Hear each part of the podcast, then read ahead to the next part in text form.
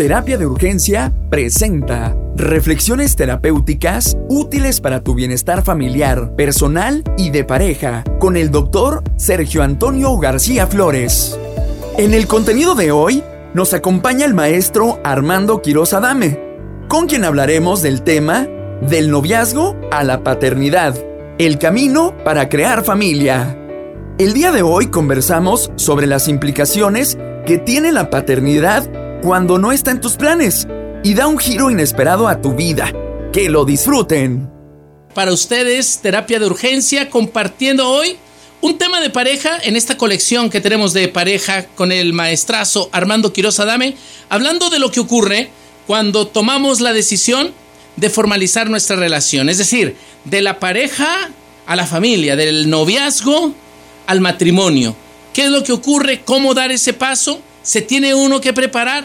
¿Qué debes de tomar en cuenta? ¿Y qué pasa cuando comienza esa nueva etapa en la vida en la que el amor se transforma para crear un amor de decisión? Es decir, empieza en ese momento la decisión de amarte. Armando, ahí es donde viene la decisión de amarte.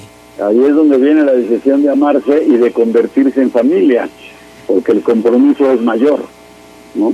Claro. Eso, incluso está tipificado en la ley. Mientras la pareja no tenga hijos, pueden separarse sin, sin, mucho problema.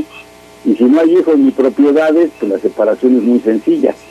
Pero si hay hijos, ya la, ya la separación resulta mucho más complicada porque hay que garantizar el cuidado del, del crío, ¿no?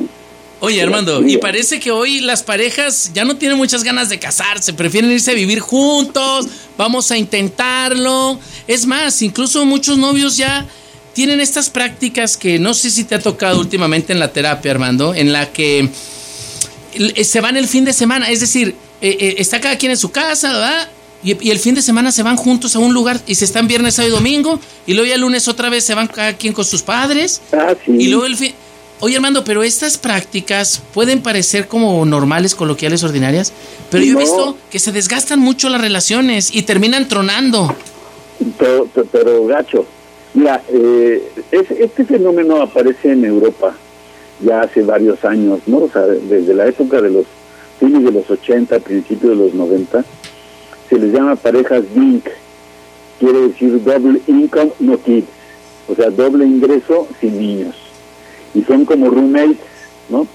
Que hacen lo que tú dices, o sea, pueden estar viviendo juntos, pagan el departamento entre los dos, no quieren hijos y se van a dar el rol los fines de semana, ¿no? Y entre semana, pues prácticamente ni se ven porque cada quien está en su escuela o en su trabajo y no hay, ¿no? Y en América Latina, este, de este lado del mundo, eh, eh, se les ha agregado una Y que es eh, Double Income No Kid Yet, o sea, DINKY, o sea, doble ingreso, no niños por ahora, ¿no? Aquí en América Latina somos más gregarios, tenemos más costumbre de la pareja y todo, pero aún así ocurre mucho que hay jóvenes y ya no tanto, que están entre los 30 y 35 años, es decir, que son millennials, que tienen profesión, tienen estudio universitario, tienen capacidad económica, ella vive en su departamento, él vive en su departamento, planean vivir juntos, pero no se hallan ni en la casa de uno ni en la casa, del, otro. ¿No? Y entonces lo doméstico resulta muy estorboso, pues, ¿no? porque no es nuestra casa, es tu casa o es mi casa. Y cuando yo voy para tu casa, pues me siento un poco intruso, ¿no? Y el tema y el tema cuando se hacen estas relaciones es cuando empiezan a vivir ya bien como relación de pareja, igual su ingreso es de cada quien, se comparten el, ga, el gasto, o sea, cada quien se va al 50%, pero luego empieza una suerte de de inconformidades porque ella empieza a asumir este rol natural que a muchas mujeres les encanta, que es el de andar cocinando y sirviendo, porque está como en, en el ADN, ¿no? De la, de la mexicana. Eh, sí, está, está en la cultura. Y luego que, que, que ella echa ropa y echa también sus calcetines y luego que ella quiere tender la cama. Claro que hay muchas que ya no les gusta eso, ¿no? Pero, pero, pero, la, pero muchas que me ha tocado a mí sí les gusta eh, eh, en terapia, ¿no? Me refieren, que, que, hacen esto y luego ya, ya empieza a darse esta suerte de, de inconformidad, injusticia, que lleva naturalmente al, al desencanto, porque él de repente truena en el trabajo y ella sigue subsidiando todas las necesidades y luego lo ve que está sentado el desgraciado y, ella por amor está haciendo todo. Sí, ahí, fíjate, eso más o menos se puede resolver porque ya sea que él o ella pierdan el trabajo, que es más frecuente que lo pierda él que ella, eh, entonces ella asume toda la responsabilidad económica y también va a asumir la responsabilidad doméstica y el hombre no se halla dentro de lo doméstico porque no siempre tiene la habilidad para mantener la casa limpia y cocinar. Eso ahí más o menos se puede resolver, eh, sobre todo cuando hay un cierto ingreso, porque entonces consigo una eh, persona que me ayude en lo doméstico y probablemente también en la cocina, ¿no? Y si tengo más ingreso, pues entonces una persona me ayuda en lo doméstico y otra persona me ayuda en la cocina, ¿no? ahí, ahí, ahí ya no, o sea, lo doméstico puede resolverse. Lo que no resuelve es cuando ella, por, por edad, porque ahí hay una parte donde la, la biología femenina te llama empieza, y empieza, a, estar contra reloj.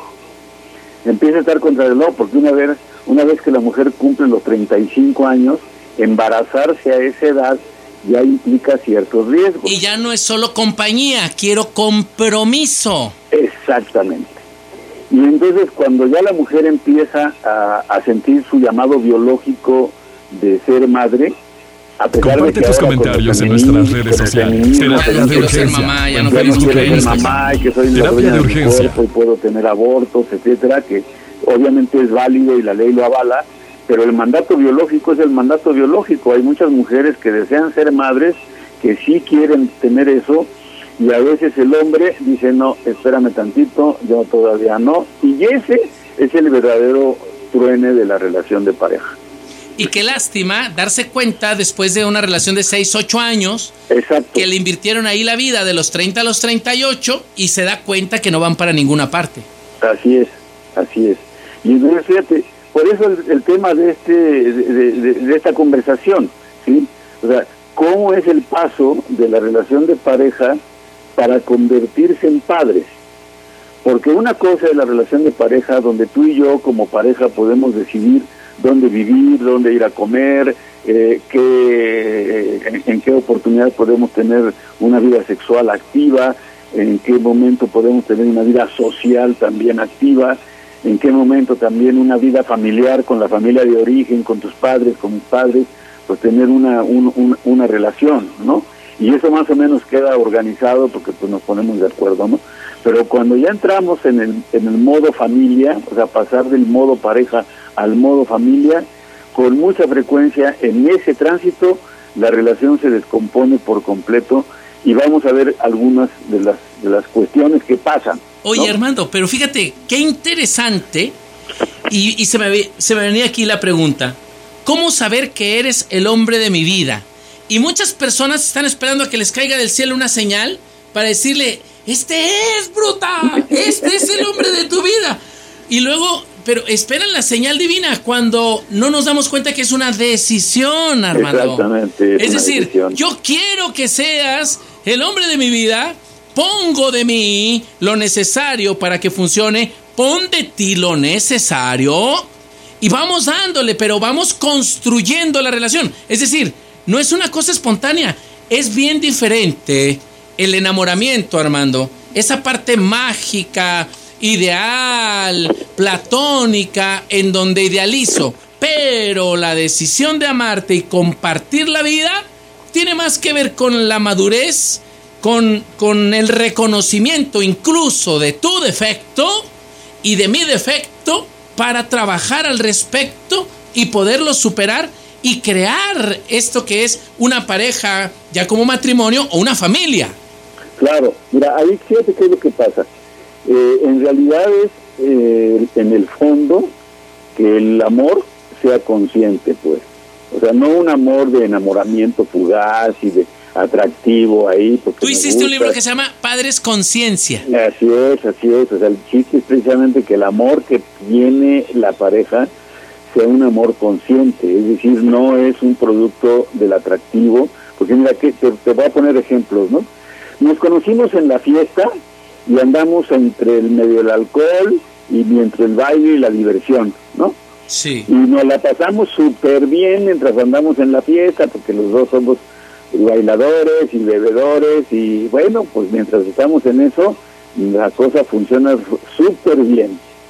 Pero cuando ella se embaraza, man, ya resulta que ya no puede beber la misma cantidad y ya no le empieza a sentir tan cómodo el ruido de la fiesta, ya no le empieza a sentir tan agradable eh, la socialización en la fiesta, porque pues resulta que ya entre el ruido y la abstinencia, pues no se siente bien, ¿no? Y no se habían dado cuenta de eso, hermano. Y puede ser que hayan decidido, o sea, que conscientemente hayan decidido convertirse en padres, los dos tienen ganas, ¿no? Ese es un caso, ¿no? O sea, la fiesta y el embarazo, ya no coincide, ¿no? Y, menos si consumen droga. En esta colección de pareja, de terapia de pareja, aquí en Terapia de Urgencia con mi amigo, el maestro Armando Quiroz Adame, sobre el tránsito de la relación de pareja a tomar la decisión de, de casarse.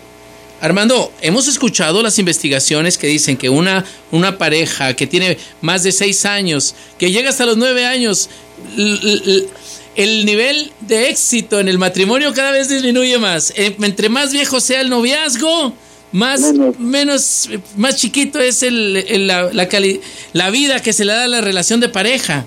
Y algunos libros, entre ellos, bueno, mm, no me acuerdo si lo leí en alguno de los tuyos, que ya a los dos, tres años es como una cosa buena de ya te conocí lo suficiente para tomar algún tipo de decisión. A ver, Armando, ¿qué opinas al respecto?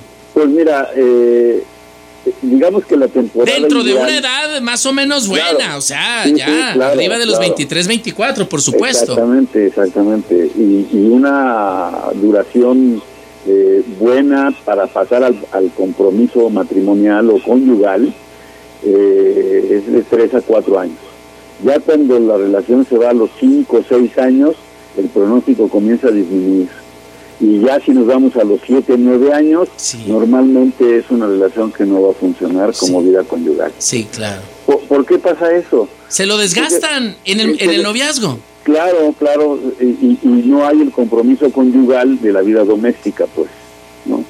Porque si yo vivo en mi casa, tú vives en la tuya y nos vemos los fines de semana, pues no hay trastes sucios, no hay ropa, no hay que tender la cama, o sea, no hay nada de lo que es la vida doméstica. Y la vida doméstica es el convivir juntos en una casa, hacer equipo de trabajo entre los dos y entre los dos tener el traste limpio, la ropa limpia, el- la cama tendida y, y todo en su lugar. ¿no? Claro. Y eso se requiere de una coordinación de, de actividades que no siempre la pareja lo puede hacer. ¿no? Y que ahora en la pandemia se puso de manifiesto eso, porque ahora estamos obligados a estar en la casa todo el tiempo. ¿no? Y entonces antes que no tendría yo la cama, pues ahora la tengo que tender, ¿no? Y antes que me iba al mercado, pues ahora tengo que ir al mercado. Y ahora tengo que tener mi ropa limpia y doblada, ¿no? O sea, y todo así, ¿no? Entonces esa es una situación difícil, ¿no? Fíjate. Dime, dime. lo, lo que decía hace rato, ¿no? O sea, la pareja que va a la fiesta, que beben, eh, puede ser que en un momento dado hasta prueben alguna droga, pero cuando ella se embaraza, pues ya no, ¿verdad? Y aún cuando hayan decidido ser padres, ¿verdad? Los dos decidieron ser padres. ¿Cu- ¿Cuándo se pone peor? Pues cuando no hay decisión y ella queda embarazada de manera involuntaria, ¿no? Pero por los principios o los valores o las normas, pues deciden no abortar, ¿no? Y, y, sino que- y- y- y cosa también, eh, situación también compleja es que, que venga un embarazo no deseado y que se obliguen a casarse cuando no están seguros de compartir la vida y cuando uno de los dos trae un proyecto diferente. A ver, Armando, pero antes de irnos a ese tema, porque ese tema es muy interesante y da para mucho, el tema de casarnos porque estamos embarazados, por decirlo de alguna manera. Fíjate, pasa mucho que en, en la relación de noviazgo, ya ella tiene sus 29 años 30, él tiene sus 27, ponle que ella es mayor, ¿no? Y, y ella ya está sintiendo la necesidad de casarse y ya tiene insistiéndole un año, dos años que vamos le apurando, ya tenemos seis años de, novios. Y él, oye, es que yo, yo, pues, quería casarme por ahí de los 33, 34. Y ella, pues sí, pero cuando tú tengas 34 yo voy a tener 37. Y, y, esto como que no, no, no, no, no, no suena. Entonces ella va en tercera, Armando, y él va en primera. Y entonces esto hace que haya una prisa en esta carrera inconsciente que es la de la formalización es cuando uno de los dos tiene la decisión y el otro no. Porque aquí hay un desfase de ese compromiso. Porque, a ver, sí te amo, sí quiero estar contigo, pero no así. Y ella, yo sí te amo, quiero estar contigo, pero así. Y él, pues yo no estoy preparado. Aunque toda la familia le dice, oye, ándale, güey, ya cásate. Pero él no, quiere. Claro, y eso, mira, por más que se amen, no va a funcionar. No, no va a funcionar. Te pongo otro caso. Ah, estamos viendo casos, ¿no? Sí. Pero te pongo otro caso. Estamos muy enamorados, pero resulta que yo soy católico y tú eres cristiana. Ándale. O testiga de Jehová. Sí, sí, sí. Entonces, ¿qué va a pasar? Pues a la hora de la cuestión religiosa, eh, a, a, qué, ¿a qué creencia le vas a ser fiel? Si a la creencia de la fe, o a la creencia de tu corazón que dice que estás enamorado de la otra persona, ¿no? He conocido varias parejas que estando enamoradas, por el peso de la fe, terminan separadas. E incluso ya con proyecto, ¿eh?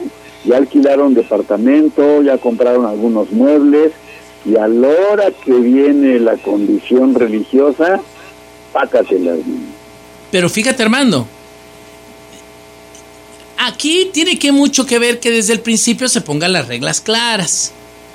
Me ha tocado, en, hay una pareja maravillosa que un día marcó aquí el programa, que ella, así, ella, testigo de Jehová, el muchacho católico, y los dos desde el principio dijeron, vamos a respetar las creencias, nos vamos a casar por la iglesia católica, porque para ella era importante casarse por la iglesia católica, ella era la católica él accede, pero él no era muy practicante de, lo cristiano.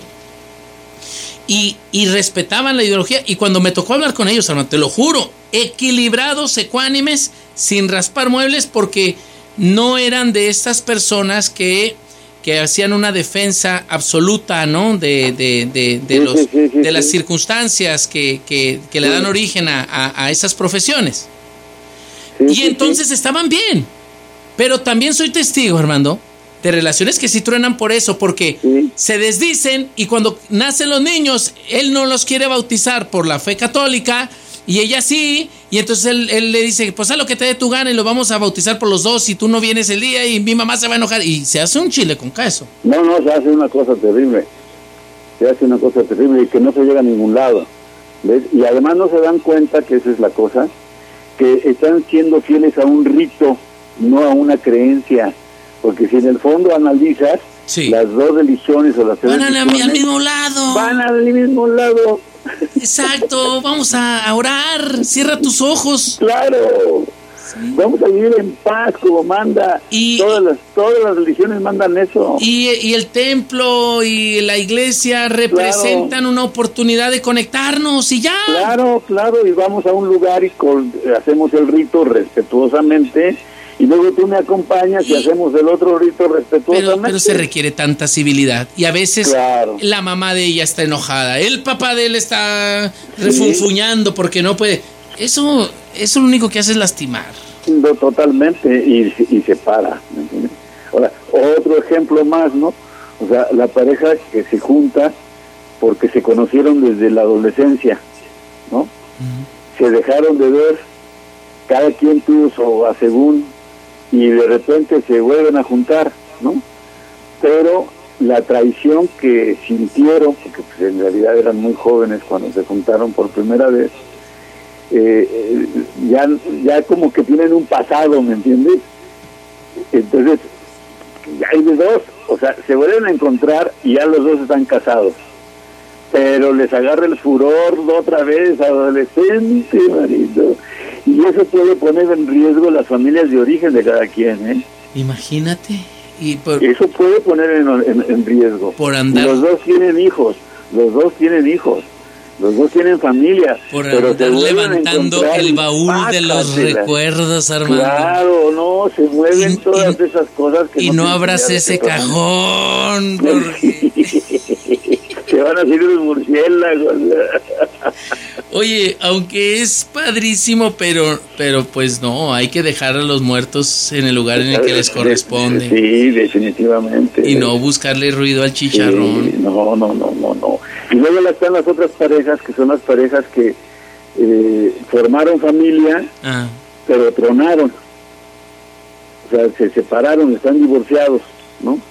Y entonces es el amor al segundo intento, ¿no? O tercer intento. Sí donde se juntan los tuyos, los míos y los nuestros. Y a veces los nuestros. Eso es, eso es sumamente difícil, pero ciertamente la experiencia que nos ha dado esto que hemos vivido debe de ser un capital que debemos poner aquí a, favor de nosotros, porque esa experiencia me debe evitar hacer las mismas estupideces que hacía y, así es, y, venir a traer solo lo bueno de mí. Así es. Pero las personas como no tienen educación emocional y tampoco hay una orientación al respecto de lo que es el establecer con claridad tus metas de vida, o sea, cómo, cómo colocarte en ese amor al segundo intento, precisamente para no repetir las tonterías que se dijeron de las relaciones anteriores. Hay personas que llevan dos y tres matrimonios y no aprendieron nada, mano. y se siguen divorciando. Y, luego vienen a terapia, ¿no? Y luego, no, pues es que estoy aquí con él y tenemos muchos problemas. Y usted, no, pues ya tengo tres matrimonios. ¿Te estás dando cuenta con quién te casaste? Este güey es una ficha roja. o sea, es, increíble cómo la gente no aprende Pero, a ver, relaciones. Oye, no vaya a pensar el público que nosotros juzgamos, ¿eh? En terapia... Nosotros somos lo más respetuoso de todas estas circunstancias. por completo. Pero lo, de lo que hoy hablamos es de algunas pautas que pueden dar luz para las realidades. Y una de las realidades de las que hemos de hablar ahora, Armando, es cuando nos casamos porque estás embarazada. Bueno, le dice, le dice, mi amor, tengo algo que decirte.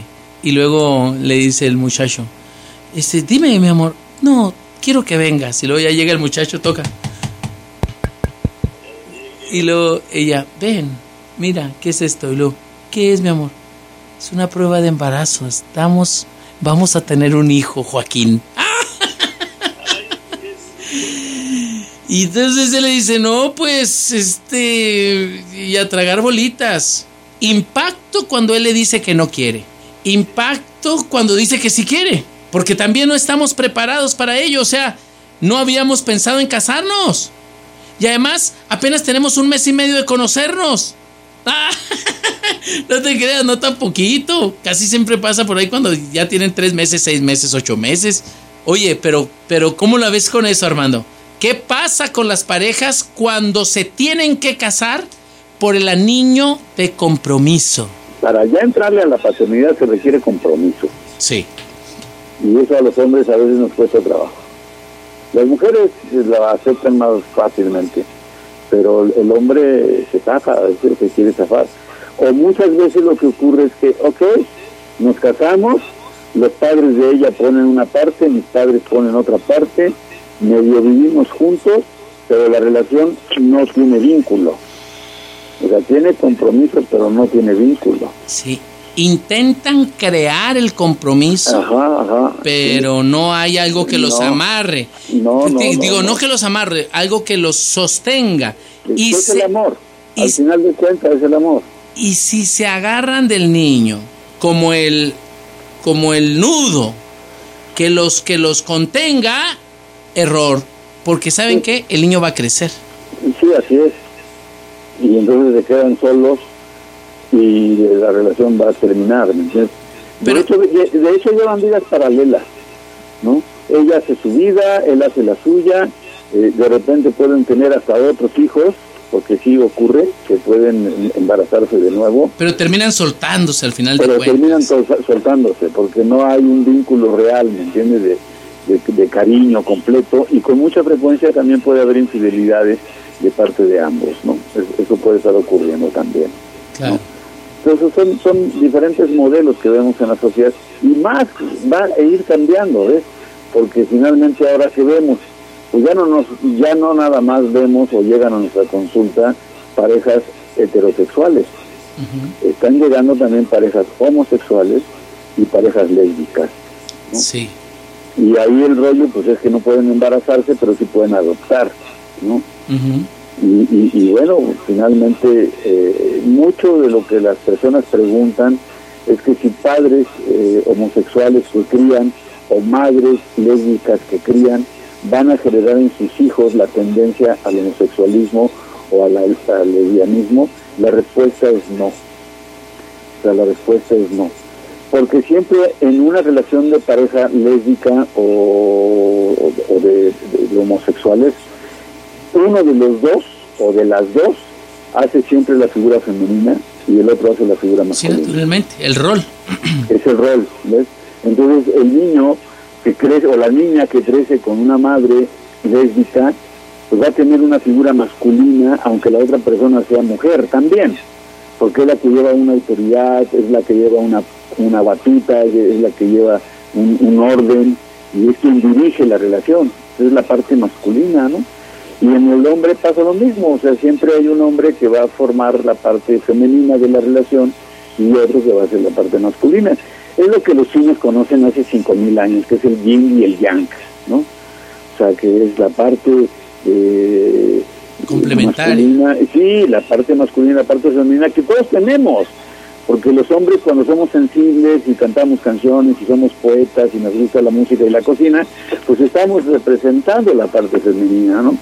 Igual cuando la mujer es soltera y trabaja y, educa y, aparte de trabajar también cocina, pues precisamente por estar siendo la proveedora de la, de la, de, la familia, pues está representando una parte masculina, ¿no? O sea, ahí hay siempre un equilibrio en todas las personas, es algo de manera natural, que muchas veces, eh, a pesar de los avances científicos, no lo entendemos del todo bien, ¿no? Y mucho es educación. O sea, lo que realmente hace falta, eh, no solamente en nuestro país, sino yo diría en el mundo entero, eh, pero más en Latinoamérica, pues es precisamente que haya educación.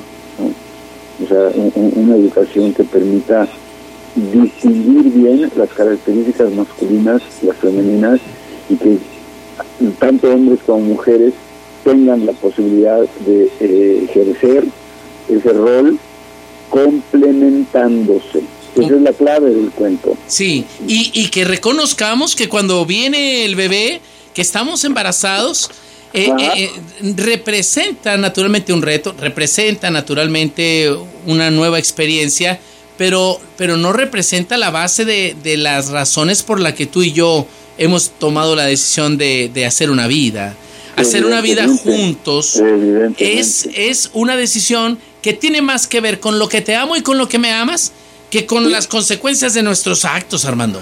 Sí, definitivamente. Porque si nos centramos en las consecuencias de nuestros actos, lo único que estamos haciendo es haciendo a un lado, escucha esta parte, la relación de pareja y poniendo por encima la parentalidad y es donde cometemos el error de decir, es que mi hijo es más importante que nuestra relación. Y en lo que decimos en la, en la terapia que es, a ver, es que lo, todo parte cuando ustedes dos se conocieron. Todo parte cuando ustedes dos se comprometieron. Y cuando ustedes se comprometieron, esa es la relación que debemos de cuidar siempre, porque es la que, a pesar del tiempo y a pesar de la organización de la familia, se va a modificar. Claro, y es la que va a prevalecer a largo plazo. Exacto. Y entonces... las personas, fíjate, pasa otra cosa que es bien interesante, no se dan cuenta las personas que la vida continúa pues, ¿no? Y que vas adquiriendo edad, ¿no? Y, y, que muchas veces tu mejor tiempo, que es cuando estás más saludable, cuando tu cuerpo todavía responde, esa energía la gastas en peleas. En lugar de vivir bien, la vas sin peleas. Y cuando te va alcanzando la vejez, maestro, pues ya no encuentras los lentes, ya tienes que andar tomando medicina para el hígado, para el páncreas y para el corazón, y ya resulta que tu eh, bienestar ya físico, pues no resulta lo mismo, pues ya te cansas más rápido, ¿no? Entonces, y, y obviamente cuando te llega a esa edad y no has sabido cultivar una compañía de tiempo, no, la sensación de soledad es terrible, man.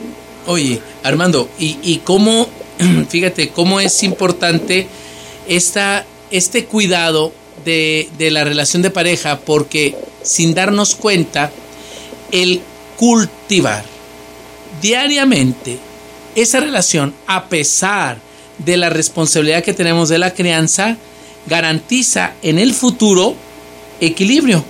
Equilibrio no solo para, para, para, nuestra convivencia, sino para mi, persona también. Hoy, hoy, fíjate, te comparto rápidamente un, un caso hermoso que me llegó. El chavo estaba en la cárcel, dos años duró en la cárcel. Sale y, y como era muy trabajador, pues órale, se pone a crear, a crear, a crear empresas, a crear proyectos. Y, y pum, le estaba yendo muy bien. Conoce a la dama y empiezan a hacer una familia. Y cuando están en el tema de la familia, eh, eh, él está como los workaholic que le llaman, eh, está totalmente metido en eso y él le pone un negocio a la, la, esposa, la esposa tiene un buen negocio, le están yendo muy bien económicamente, ella es profesionista muy exitosa, pero ella dice, es que él tiene que hacer viajes, tiene que ir a Monterrey y lo de Monterrey pasa por Tamaulipas y yo estoy bien preocupada porque él trae a siete prospectos porque tiene un negocio muy grande, dice para que, para que lo contraten a él y, parece que, no tiene llenadera de, los, de las empresas, de los negocios. Entonces, entonces le decía, ah, y, ella me responde, ella le responde, dice, sé que él quiere hacer lo que no hizo en dos años, lo quiere hacer ahora porque tiene hambre. tiene hambre. y, lo, y, lo, y, y, le digo algo, le digo, oye, ¿qué tal si, si en vez de regañar, porque él ya estaba harto de los regaños de ella, porque te vas a quedar dormido en la carretera que viene de Monterrey, te va a pasar algo en Tamaulipas, ya ves cómo son los de Tamaulipas y no sé qué. Entonces, ella no descansaba por estar en la noche hablándole para que no se durmiera en la carretera, cosas así. Entonces, él traía hambre. Y le decía a ella, y, les estaba yendo muy bien, sí. ¿Y qué tal si, si mejor le dices, ¿sabes qué? Pues, y síguele más, porque el año que entra voy a ir a China y necesito que me pagues los boletos, desgraciado. Así que échale ganas y empiezas a disfrutar. Sí, y empiezas, porque le digo, es probable que este le va a meter 5 o 10 años de, de oxígeno, ¿eh? Sí, pues sí. Y más nos valiera como que dar las gracias al sufrimiento innecesario, porque a este no le vamos a poner un freno. Es como los perritos que tenían amarrado en la, en la perrera, imagínate, le abres y ¡fum! sale corriendo. Sale corriendo. Y lo que quiere es, es hacer cosas que no había hecho. Claro. Y eso naturalmente que dentro de, de, esa vorágine que es el hambre por la construcción, pues hace que él no alcance a ver el dolor de ella. Naturalmente que bueno, ya en procesos terapéuticos a eso es a lo que uno ayuda, ¿no? ponerle otros lentes para que él empiece a empatizar, bla, bla, lo que tú y yo sabemos. Pero, pero hay veces que es necesario acomodarnos poquito. ¿Cierto? Porque si es el tiempo de construir, el tiempo de multiplicar, pues entonces hay que meterle. Claro, claro. Para lograr lo que te digo, muchas personas no alcanzan a ver, que sería una vejez digna. Es que al final de cuentas es eso. Con una amistad, ¿no? Porque las parejas que son parejas sanas son parejas que logran una amistad, o sea, una, una amistad hermosa, pues, ¿no? De confianza, de cariño, de respeto, de consideración. Y aparte, eh, como la cereza del pastel, pues, tienen sexo, ¿no? Entonces son amigos sexuados, ¿no? Porque el sexo no va a sostener una relación a largo plazo lo que sostiene la relación a largo plazo es la amistad, el respeto, la consideración, la consideración, el cariño, no, la condescendencia, el buen trato, el trato amable del uno para el otro, ¿no? Eso es lo que hace uno con, con un amigo, ¿no? O sea, lo escuchas, no lo critica, eh, puedes guardarle secretos, no lo andas divulgando y es una persona que aún, fíjate que lo que pasa en la amistad, aún cuando deje yo años de verlo, cuando me vuelvo a encontrar es como si lo hubiera yo visto ayer. Sí, esas son maravillosas. No, eso es maravilloso. Entonces, ¿por qué las parejas no pueden hacer eso? claro. Porque no hay educación. La verdad, o sea, la respuesta, ¿por qué la pareja no puede lograr eso? Porque no hay educación. Porque no nos han educado precisamente para lograr una amistad en la relación de pareja y para poder tener una relación a largo plazo, o sea, una relación vitalicia en base a un proyecto de vida. Oye, y el proyecto se la tiene uno que llevar calmada. Es decir, quisieran como si todo pasara en los primeros cinco años de la vida, que todo pasara. Y naturalmente, que a menos de que tengas mucha lana, que seas rico, ¿no? Puedes hacer que todo pase eh, así con un abrir y cerrar de ojos, con un tronido de dedos. Ya, que pase ya. No, la mayoría de las parejas nos lleva 10 años, fíjate, los que empezamos de abajo hacia arriba. 10 años en tener todo lo necesario para que el hogar esté cómodo y, y, bien chido, pues. que tenga lavadora, secadora, este, estufa, todo. Porque de principio compras puras baratijas y luego ya lo vas cambiando por cosas buenas. Pero oye, eh, la cosa es calmada, ¿no? Claro. Y construir ese proyecto de vida requiere de un proceso de comunicación equilibrado. ¿eh? Porque obviamente si yo quiero ir a una playa en el fin de año y tú quieres ir a la montaña, híjole, como que ya no. Y ya no es quien tiene la razón, Armando. No, no. Es, es a veces perder, gano. Hoy le voy a decir que sí pero allá arriba de la montaña, pues que nos, que nos pegue el airecito. fíjate, el gran enemigo de las relaciones de pareja sanas, que por eso se convierten en insanas, ¿no? En el fondo es la ignorancia, Sergio. Ignorar lo que yo quiero, ignorar quién soy, ¿no? Es a veces ignoro mi propia corporalidad y nos pasa a los hombres y nos pasa a las mujeres. Entonces, si yo ignoro mi propia corporalidad, ignoro mi identidad, ignoro mi meta, mis metas personales, pues no sé a dónde voy. Y tampoco sé si me quieres acompañar, ¿no? Pero cuando dos personas saben quiénes son, cuáles son sus metas, y complementan esas metas, hermano, la cosa es maravillosa, ¿no? Y se la pueden pasar muy bien. Pero increíblemente además de bien, hacen de su cotidianidad algo hermoso, algo, algo que es brillante, algo que ilumina, que uno lo alcanza a ver, Sergio, con las personas que aunque no las conozcas personalmente, los ves en el mercado, eh, él cargando la canasta, ella comprando el jitomate. bien! Y, y son personas ya con canas, este, que se dan la mano y dices tú, wow, ¿cómo lo hicieron? y se la pasan padre, y son felices. Felices de la vida, ¿no? ¿Y sabes cuál es el, el, valor más, más preciado de una relación sana? La libertad. Porque yo te doy chance de que tú seas quien eres. ¿no? no andar fingiendo quien no, soy pues para estarte dando pues Llégale pues, llégale, ¿no? O sea, yo no te voy a decir vete al infierno y quédate con los diablos, pues quieres ir al infierno, pues vete con los diablos, ¿no? Pero pues de tu decisión depende si te quedas con los diablos o no. O sea, a mí no me gustaría que te quedaras, ¿verdad? Pero pero si tú quieres quedarte, pues te respeto, ¿qué puedo hacer? Oye, hermano, ya nos vamos. Despídete de tu lindo público que te está escuchando ahora.